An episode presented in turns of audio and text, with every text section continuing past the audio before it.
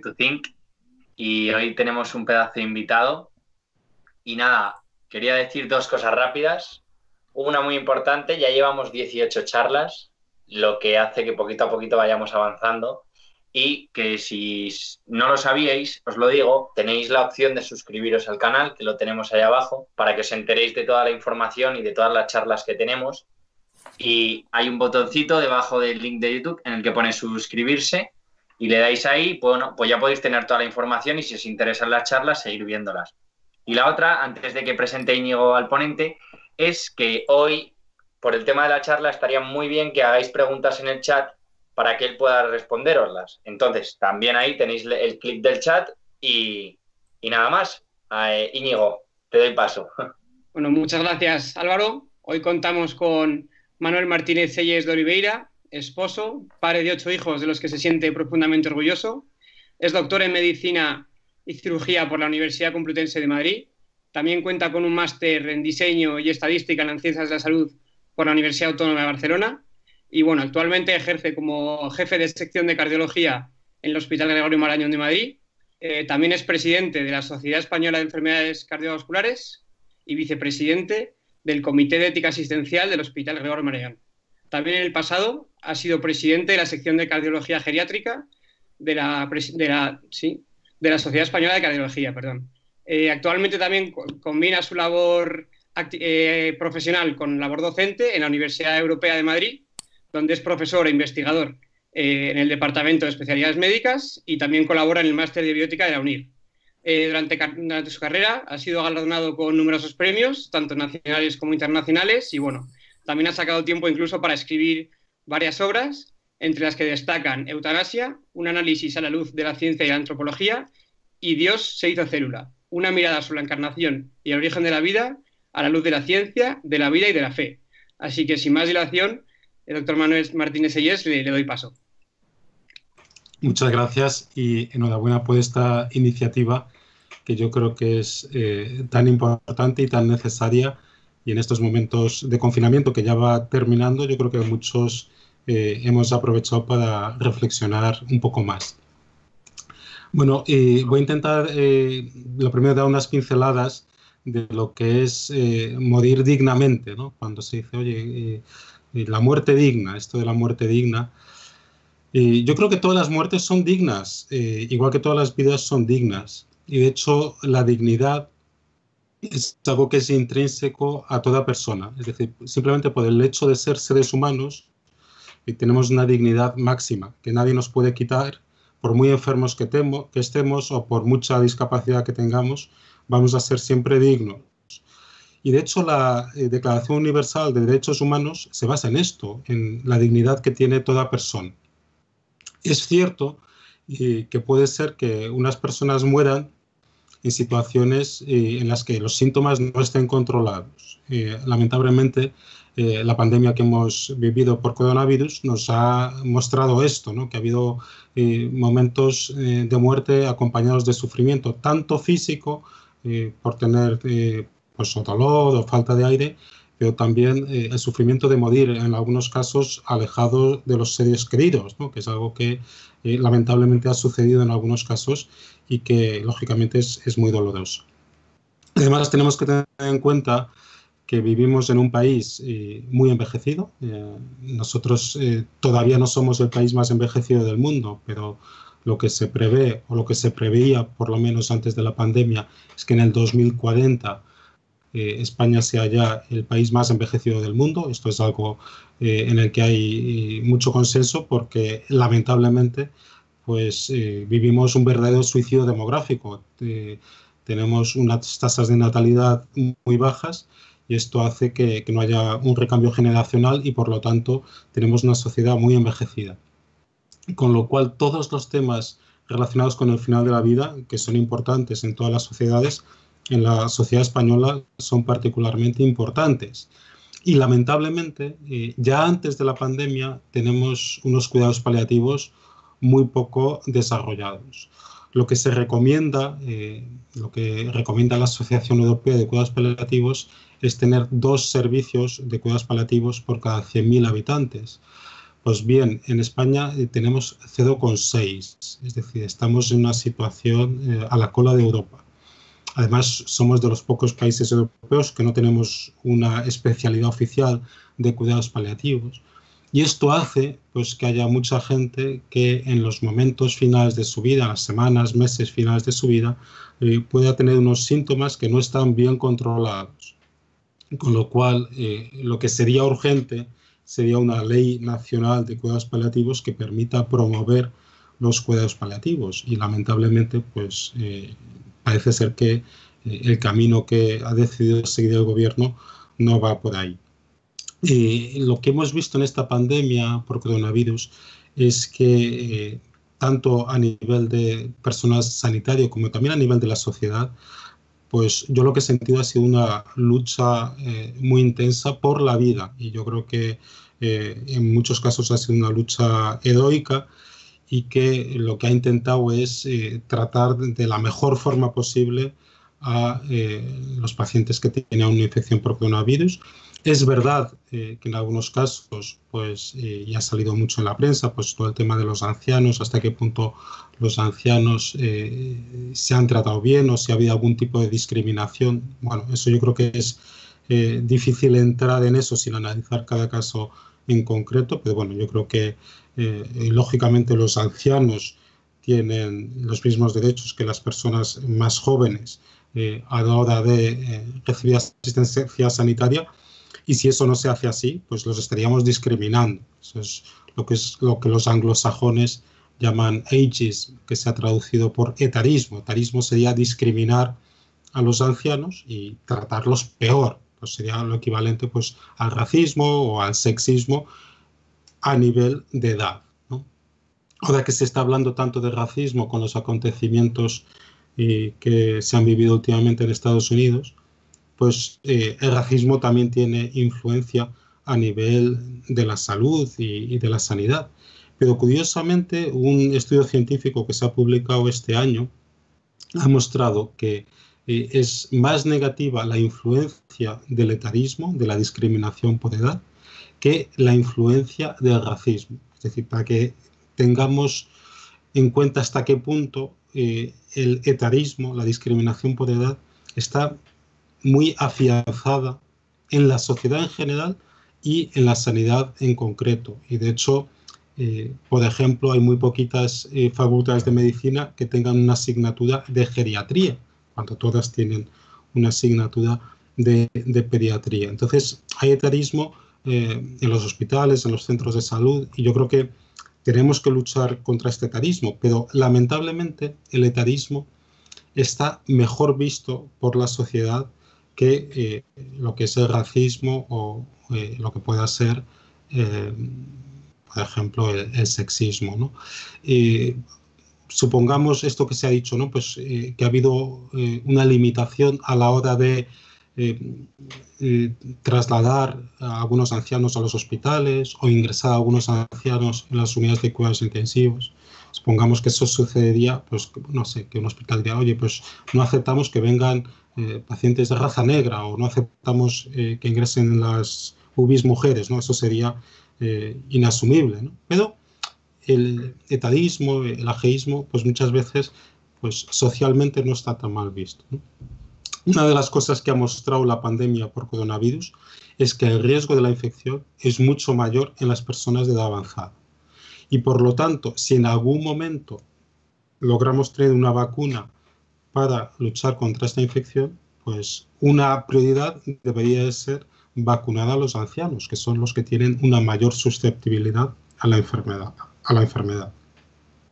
Y, pues ojalá eh, esta vacuna eh, la podamos tener eh, pronto y, ojalá esta vacuna cuando la tengamos se priorice a los ancianos para recibir.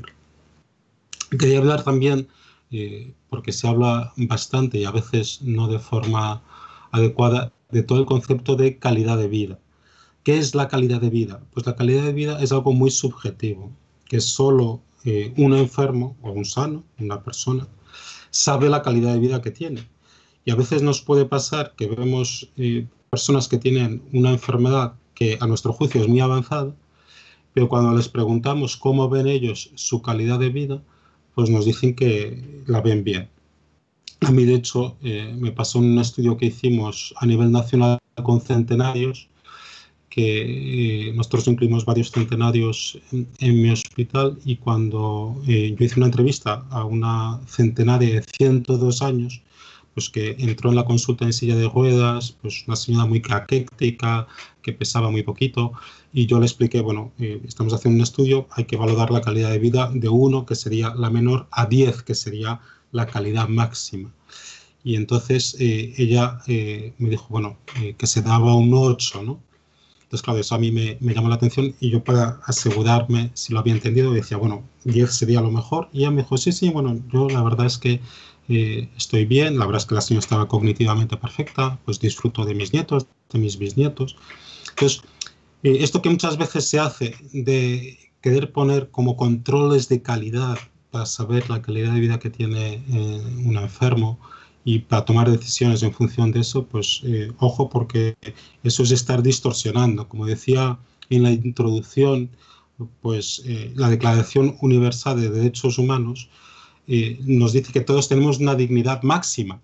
Y es que la dignidad no no es, lo, mismo que la calidad de vida. Y a veces se confunden estos dos términos. Es decir, una cosa es cómo vemos nosotros nuestra calidad de vida y otra cosa es que independientemente de cómo la veamos, simplemente por el hecho de ser personas tenemos una dignidad máxima. Es cierto que a veces enfermos con enfermedades muy avanzadas pueden no percibir que son dignos. Pero es una cuestión de percepción. Y es interesante ver que los estudios que se han hecho en personas con enfermedades avanzadas, en situación terminal, pues la percepción que tienen ellos de su dignidad no depende tanto de la enfermedad, depende más del entorno. Es decir, que si un enfermo que tiene eh, una situación muy avanzada, pues ve que la familia está pendiente de él, que el personal sanitario está eh, viéndolo, intentando que controlar sus síntomas, etcétera, se va a percibir como digno mientras que si está abandonado por el sistema sanitario, por los profesionales, por su familia, no va a percibir esa dignidad que en cualquier caso tiene. Y empezado por esta distinción de calidad de vida y dignidad porque creo que es clave en este tema el tener claros los conceptos. Hay mucha confusión terminológica y a veces eh, cuando se habla de bioética del final de la vida, estamos en una verdadera torre de Babel que, no sabemos de lo que estamos hablando. Y es verdad que estos usos erróneos eh, a veces eh, suceden de forma no intencionada, pero a veces también, y ahora cuando ha salido todo el tema de la eutanasia en la prensa y tal, pues a veces yo creo que hay cierta mala intención para confundir. Entonces yo creo que es importante clarificar conceptos. Y cómo no, ¿cuál es el concepto que es más importante clarificar? El concepto de la eutanasia. ¿Qué es eutanasia? Etimológicamente, aquí ya nacemos con, una pega, ¿no? que es que eutanasia etimológicamente significa algo distinto de lo que es la eutanasia. O sea, eu sería eh, bueno, tánatos, muerte, por lo tanto, eutanasia sería buena muerte, etimológicamente. Pero, ¿qué es la eutanasia? Pues voy a decir cuál es la definición de la Organización Mundial de la Salud, que es una definición muy aceptada. Es una acción del médico, esto es importante, quiere decir que solo los médicos pueden hacer eutanasia, que provoca deliberadamente la muerte de un paciente. Es decir, es un médico que mata de forma intencionada el paciente. Siempre la acción tiene que tener por objetivo matar al paciente, si no, no es eutanasia. Y esta acción puede ser una acción directa de inyectar un medicamento, por ejemplo, un veneno para matar al paciente, pero también puede ser pues, quitarle, por ejemplo, la nutrición o la hidratación, si se hace con ese fin. Si se hace con el fin de matar al paciente, va a ser siempre la eutanasia. Pues bien, ¿dónde está legalizada o despenalizada la eutanasia? Pues claro, uno lee la prensa y a veces parece que somos la excepción en España que no tenemos eutanasia despenalizada o legalizada. Todo lo contrario, hay muy poquitos. En Europa, solo en el Benelux. Y en el resto del mundo hay dos países más, Canadá y Colombia. Es cierto que hay algunos países que han despenalizado algo que es bastante parecido a la eutanasia, que es el suicidio médicamente asistido. El suicidio médicamente asistido sería que el médico no te mata, pero te receta un fármaco, te receta un veneno, tú te lo tomas y te mueres. ¿De acuerdo? Pero incluso incluido también el suicidio médicamente asistido, solo hay dos países más en Europa, que son Suiza y Alemania, y muy poquitos más en el mundo. cogiendo todos, todos los países que tienen eutanasia y eh, suicidio médicamente asistido, sería menos del 3% de la población mundial que vive en países donde se permiten estas prácticas. ¿Qué es lo que se ha visto en estos países? Porque claro, ya hay países como Holanda que llevan muchos años con una despenalización, lo que se llama la pendiente resbaladiza. La pendiente resbaladiza, ¿qué significa? Que se empieza aprobando la eutanasia en circunstancias muy extremas, en un dolor incontrolable, síntomas que no hay forma de controlar médicamente, que como luego veremos, gracias a Dios, con los avances que ha tenido la medicina, prácticamente son situaciones que ya no existen, que además el paciente tiene que pedirlo de forma clara, y esto luego, posteriormente, va derivando a que se acaba realizando eutanasia a personas que ni siquiera lo han solicitado. Y de hecho, hoy en día en Holanda se matan ancianos con demencia, eh, a niños con discapacidades, que incluso por la situación clínica que tienen no, no, no, no pueden solicitar lo que es la eutanasia. ¿no? Y, lamentablemente, esta situación pues, eh, de despenalización de la eutanasia es lo que es probable que eh, si todo va a suceder como eh, el gobierno quiere que suceda, pues eh, que en poco tiempo estemos nosotros ya en esta situación. Esta situación dependiente resbaladiza eh, ha llevado incluso a algunos autores a defender en revistas científicas la posibilidad del infanticidio, de matar a, a niños recién nacidos sanos, simplemente por el hecho de que a los padres no les venga bien desde el punto de vista social tener un hijo en ese momento, o irnos al otro extremo, eh, en Holanda eh, hay un, intento eh, de aprobar una ley que es posible incluso, o se planeaba presentarla en el, en el Parlamento antes de, la pandemia por coronavirus, sobre una pastilla letal que cualquier persona con más de 70 años pues podía ir a la farmacia, enseñar el DNI y con eso pues le daban una pastilla que pudiese tomarse y, y con esto acabar con su vida. Y es interesante también que en algunos países en los que se intentó eh, despenalizar la eutanasia, como fue el caso de Portugal eh, hace un par de años, que eh, no se despenalizó y que también eh, el Partido Comunista Portugués votó en contra de legalizar la eutanasia. Es, esto es interesante porque a veces se ve como la eutanasia que es algo de izquierdas. Y, es interesante ver cómo eh, pues lo que se comentaba en esta sesión parlamentaria es que la eutanasia va a ser particularmente peligrosa para las personas con pocos recursos, porque efectivamente cuanto más débil esté un individuo, tanto a nivel económico, social y también clínico, pues más peligroso es el que viva en, un país donde tenga la eutanasia aprobada. ¿Cuál sería la alternativa a la eutanasia? Pues los cuidados paliativos, lo que hemos dicho antes, los cuidados paliativos. ¿Qué son los cuidados paliativos? Pues todos los planteamientos encaminados a mejorar la calidad de vida de los pacientes. Esta es la definición de la Organización Mundial de la Salud, tanto de los pacientes como de eh, sus familiares. Y, por lo tanto, hay que intentar evitar el sufrimiento, no solo el sufrimiento de orden físico, y esto lo dice la Organización Mundial de la Salud, sino también el sufrimiento psíquico y espiritual.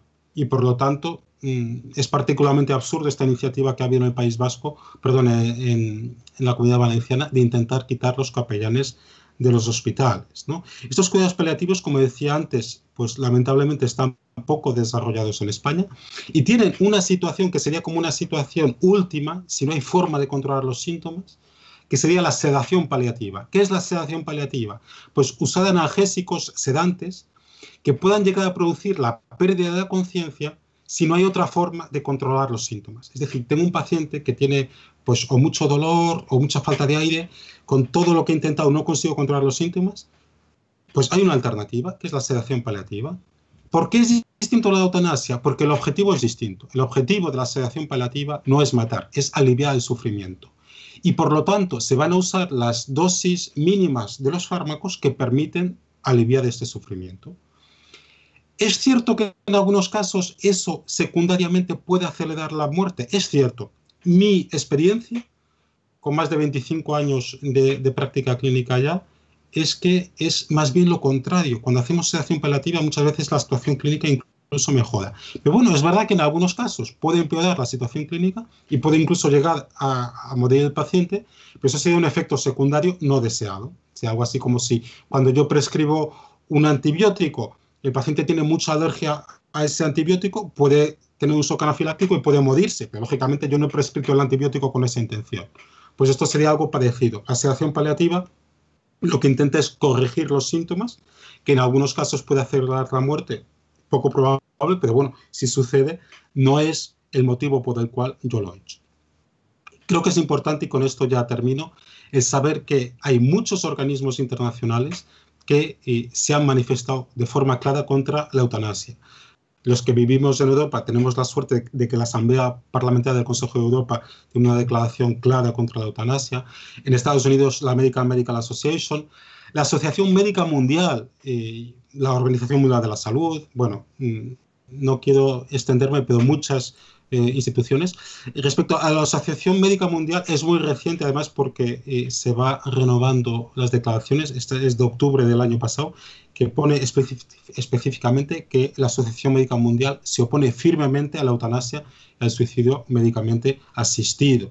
¿De acuerdo? Y, y yo creo que esto tiene mucha lógica porque es que la eutanasia destruye todo lo que es la relación médico-paciente. La relación médico-paciente se basa en una confianza que si vivimos en un país donde la eutanasia se legaliza, se pierde esa confianza. de hecho, se frena también todo lo que es eh, las posibles investigaciones que hay sobre cuidados paliativos, sobre enfermedades como puedan ser la demencia, etc.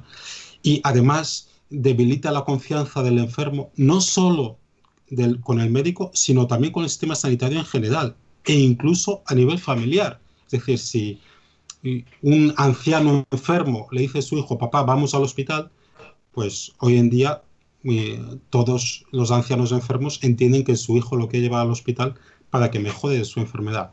Si vives en una sociedad donde la eutanasia está legalizada y tu hijo te dice eso, pues a lo mejor te escapas por la otra puerta. Además, los médicos tenemos, yo creo que es una virtud que pacientes con situación similar los tratamos de forma similar.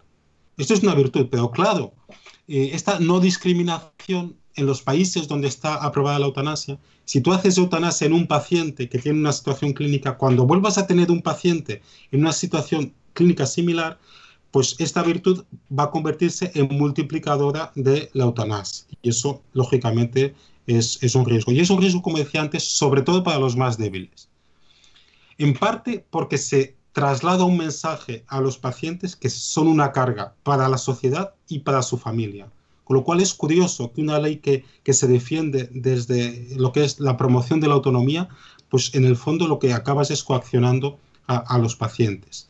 Aparte de todo lo que implica la eutanasia eh, a nivel social, nosotros somos el país eh, donde más donaciones de órganos se producen y, y, lógicamente pues eso es una noticia muy buena si se legaliza la eutanasia, pues ya podría pensar la familia a ver si es que a mi familiar le quieren eutanasiar para conseguir sus órganos.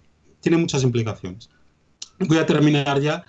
No he hablado de, todo lo que es el sentido del dolor y del sufrimiento que lo tiene, tanto desde el punto de vista humano, porque eh, yo creo que el dolor y el sufrimiento pues, eh, mm, nos da una cura de humildad que yo creo que nos hace mucho bien también el dejarnos curar, eh, el dejarnos ayudar por otras personas y luego, pues para los que tengan fe desde el punto de vista cristiano, como sabemos, pues eh, el dolor eh, para los cristianos, sobre todo el dolor de los últimos momentos de la vida, es una participación en, la, pasión de Cristo y una unión con, con su sacrificio.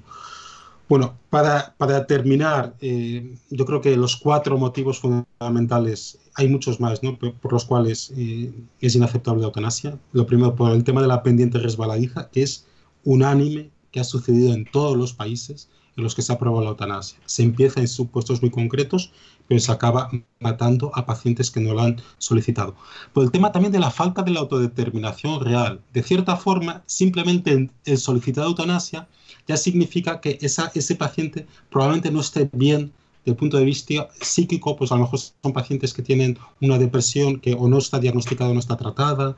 el, el, paciente que te pide eutanasia, en el fondo lo que te está pidiendo es que estés pendiente de él, que le controles los síntomas. Entonces, de hecho es curioso ver que los médicos que somos mayoritariamente contrarios a la eutanasia, los más contrarios, los que más peticiones de eutanasia reciben, como puedan ser los, los paliativistas. También por el hecho de que si se legaliza la eutanasia se van a reducir aún más los cuidados paliativos, que ya están muy deficitarios. Entonces es particularmente cruel que se intente aprobar una ley de la eutanasia en un país donde tenemos unos cuidados paliativos deficitarios. Y por último, y lo que a mí más me preocupa, es la deformación del sentido médico.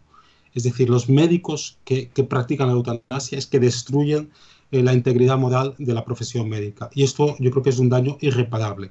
Por supuesto que si se eh, aprueba esta ley, yo seré el primero en hacer objeción de conciencia, pero va a ser una objeción de conciencia perseguida, porque eso va a poner al médico en una lista negra que lógicamente puede tener consecuencias a nivel laboral. Y ya con esto termino. Espero que haya muchas preguntas, que como he dicho al inicio de la charla, creo que es un tema que es muy propicio para el debate y bueno, nuevamente agradecer a los organizadores por esta iniciativa que yo creo que es tan, tan necesaria. Muchas gracias. Nada, muchísimas gracias a ti Manuel por esta gran charla y explicar también un tema tan importante hoy en día, ¿no? Como es este de la eutanasia. Así que nada, vamos a dar paso a las preguntas. ¿Vale? La primera la hace eh, Peri Palomeque y pregunta, ¿cómo nosotros, gente no médica, podríamos ayudar para una muerte digna a las personas? Bueno, es una pregunta muy buena y que todos eh, nos tendremos que hacer en algún momento, o bien cuando nos toca a nosotros mismos, o bien cuando eh, tengamos a nuestros seres queridos en una situación avanzada. Entonces, yo mi primera recomendación es, si se puede, morir en casa. Mm, lamentablemente, hoy en día la mayoría de las personas que mueren en España mueren en los hospitales. Y entonces los hospitales, lo digo eh, como alguien que lleva, como decía antes, ya eh, voy a hacer este año 25 años en un hospital, en los hospitales se muere mal. Mm, idealmente, si se puede morir en casa, mejor. Ahora es cierto que hay situaciones clínicas en las que es complicado morir en, eh, casa. En esas situaciones, pues que es difícil controlar los síntomas en casa, etcétera, pues yo creo que lo que hay que intentar hacer es algo así como llevar la casa al hospital. Y nosotros eso lo intentamos, ¿no? El intentar pues que eh, el paciente, que es posible, esté en una habitación eh, que no sea una habitación compartida, que estén eh, todos los familiares que el paciente quiera o, que sea conveniente, incluso llevar el ambiente que pueda tener en casa esto se puede hacer eh, con las limitaciones que tiene un hospital, porque a lo mejor pues, hay una mascota, etcétera, que eso puede ser complicado, pero bueno, eh, recuerdos, etcétera. Entonces, transformar el hospital eh, lo más parecido al domicilio. Y, sobre todo el acompañar. Yo creo que en los momentos finales de la vida el acompañamiento es, es muy importante. Entonces, esta sería mi recomendación. gracias, Manuel. Pregunta Felipe Manzaneque. Eh, ¿Cuál es el sentido del dolor y el sufrimiento para una persona que no es cristiana, que no cree en Dios? Bueno, eh, he intentado dar unas pinceladas de esto, ¿no? Yo creo que eh, una de las cosas que nos ha demostrado la pandemia por coronavirus son nuestras limitaciones como seres humanos. Es decir, por mucho que avance la medicina, etcétera, eh, vamos a vivir situaciones eh, como hemos vivido y que eh, nos muestran nuestra debilidad y, lo poco que somos. Entonces, cuando a uno le toca tener alguna enfermedad, alguna enfermedad grave, es curioso que la gente suele cambiar a mejor. Yo esto lo he vivido, no personalmente, yo gracias a Dios no tengo una enfermedad grave, pero con compañeros que después de haber estado enfermos, con enfermedades eh, que han puesto en riesgo su vida, he visto que han mejorado muchísimo a nivel profesional, es decir, han sido mucho mejores médicos. Algunos de ellos, eh, evidentemente, personas sin fe. Y es un poquito por lo que decía antes. Yo creo que cuando uno está eh, sufriendo, cuando tiene un dolor importante, esto también es una cura de humildad y, esto nos hace mejores personas. Entonces, eh, bueno, yo creo que es básicamente es eso. Genial. Muchísimas gracias por la charla, está de maravilla. Y pregunta a Fernando Clopet, suicidio, asesinato demográfico a partir de políticas públicas que incentivan lo contrario a lo que España necesita, véase aborto, eutanasia, LGTBI, etcétera. ¿El derecho natural a la vida se ha perdido? Y si es así, ¿por qué? Bueno, el derecho a la vida no se puede perder nunca, eh, por mucho eh, que vivamos en una sociedad donde impede una cultura de la muerte, eh, el derecho a la vida yo creo que no se puede perder nunca. Ahora, sí es cierto que eh, estamos viviendo una situación que desde el punto de vista humano es como para ser pesimista. Es decir, cada vez hay menos nacimientos y lo que uno esperaría en una sociedad donde hay pocos nacimientos serían políticas para promover la natalidad. ¿no? Yo, como os he dicho al principio, que tengo ocho hijos, puedo decir eh, que esto no sucede en absoluto. ¿no? O sea, no se está promoviendo la natalidad.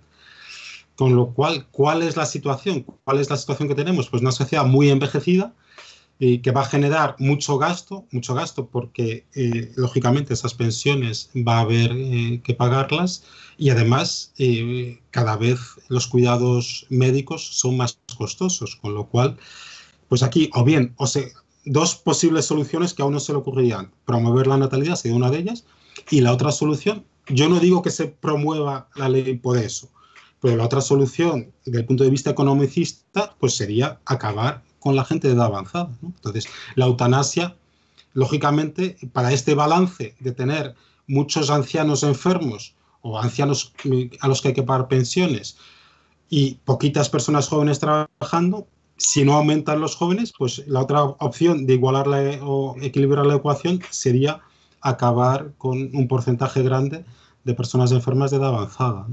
Con lo cual, pues para mí es una pena que en vez de promover la natalidad se esté optando por, lo segundo.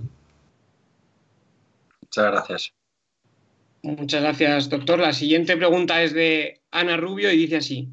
¿Cree que se ha puesto en valor la atención primaria en esta crisis? ¿Cree que habría que potenciar los cuidados paliativos en primaria?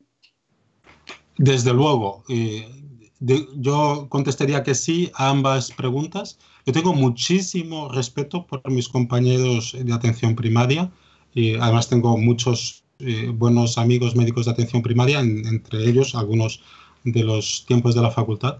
Y yo creo que hacen una labor eh, importantísima y, y, la han hecho en concreto durante la pandemia. O sea que a la primera pregunta, desde luego. Y yo creo que el nivel de la medicina de un país, la forma mejor de medirlo es ver cómo funciona la atención primaria. Es decir, si la atención primaria funciona bien, la sanidad de ese país va a ir bien. Y por lo tanto yo creo que hay que potenciar la atención primaria. Y respecto a la segunda, a los cuidados paliativos de la atención primaria, es la única forma. Es decir, eh, por muchos paliativistas que tengamos bien formados, que, gracias a Dios los tenemos, nunca van a ser suficientes para dar cuidados paliativos a nivel eh, global. Evidentemente que habrá situaciones muy avanzadas que necesiten un especialista de cuidados paliativos, pero lo ideal, como yo he dicho antes, es morirse en su casa. Y esto depende un poco de las eh, comunidades autónomas, pero por ejemplo en Madrid, que es lo que yo conozco, eh, tenemos eh, lo que son los ESAD, los equipos de soporte domiciliario, que hacen unos cuidados paliativos a domicilio y que permiten, lo que yo he dicho antes, que personas que tienen enfermedades muy avanzadas puedan morirse en casa, pero con unos síntomas bien controlados. Y esto solo se puede hacer con unos buenos cuidados paliativos a nivel de atención primaria. Fenomenal, muchas gracias. Muchas gracias. Eh, otra pregunta de, de Maler que dice, ¿cómo se pueden defender unos padres que tratan de salvar la vida de su hijo y un tribunal se lo prohíbe, como ocurrió en Reino Unido? Bueno, es una, pregunta interesante. Yo creo que cualquier padre que trate de salvar eh, la vida de uno de sus hijos, eh, lo que le diga el tribunal, pues vamos, yo creo que no va a afectar la intención. Eh, lo que hicieron estos padres, hasta donde yo sé, si hablamos de los mismos, fue trasladar su hijo a Italia. Eh, aquí lo que hay que ver un poco es siempre las situaciones de forma individual y no opinar por lo que se lee en la prensa. Es decir, a mí me costaría opinar sobre este caso porque no conozco el caso con detalle. Y muchas veces los detalles son importantes. Es decir, eh, lo que puede ser aceptable en un caso no es aceptable en otro caso, porque como digo, depende todo de la intención como se hagan las cosas. Es decir, a lo mejor en un caso se retira lo que es la nutrición, la hidratación. Eh, puede haber alguna situación muy concreta en medicina donde sea aceptable eso, porque el hidratar y nutrir a un paciente puede ser muy costoso, muy difícil, le puede producir muchas molestias si el paciente ya está en la situación pues muy avanzada pues en algunos casos muy extremos podría ser eh, aceptable. ¿no?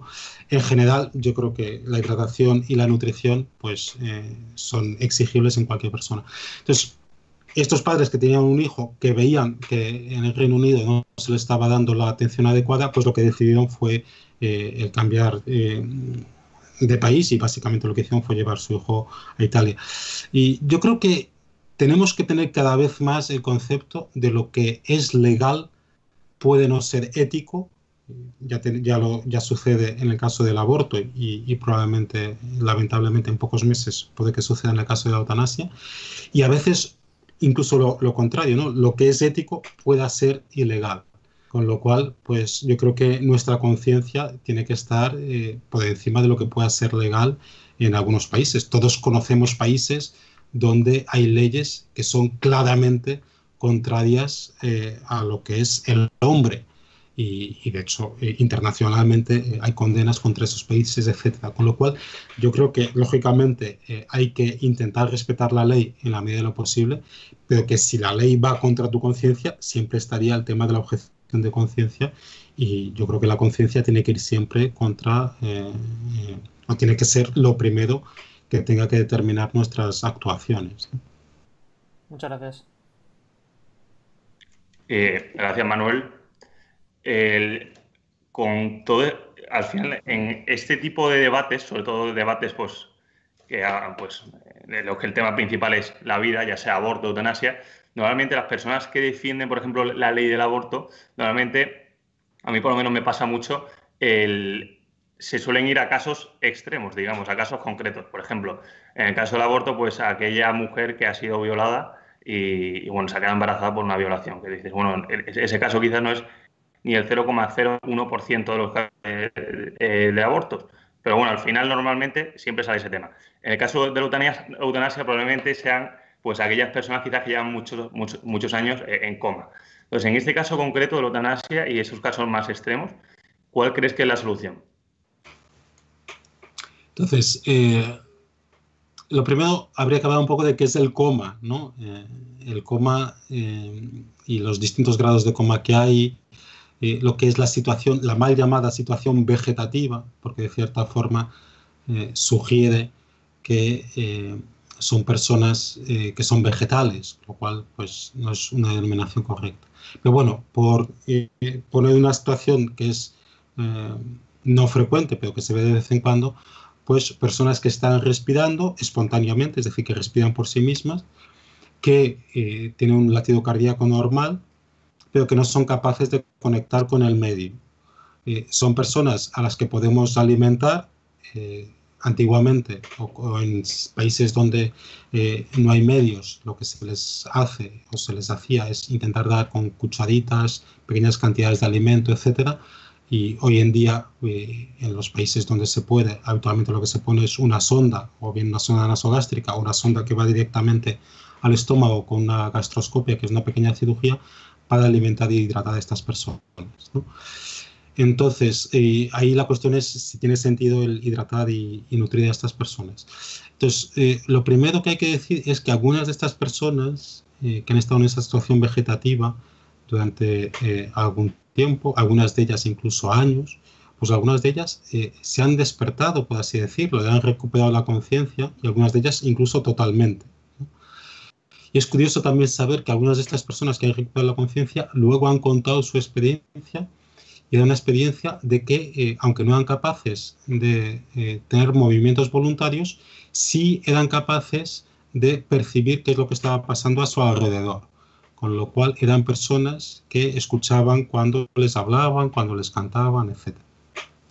Y por último quería eh, hablar de una situación que también es muy extrema, que es lo que se llama el locking syndrome, que son, eh, bueno, el locking syndrome en la literatura anglosajona, en, España sería el, el, síndrome del enclaustramiento, eh, que son personas que no tienen movimientos voluntarios, esto es algo que se sabe desde hace tiempo, eh, los síndromes parciales. De hecho, eh, Julio Verne tiene una novela donde eh, uno de los personajes solo es capaz de mover un dedo y moviendo el dedo es capaz de comunicarse.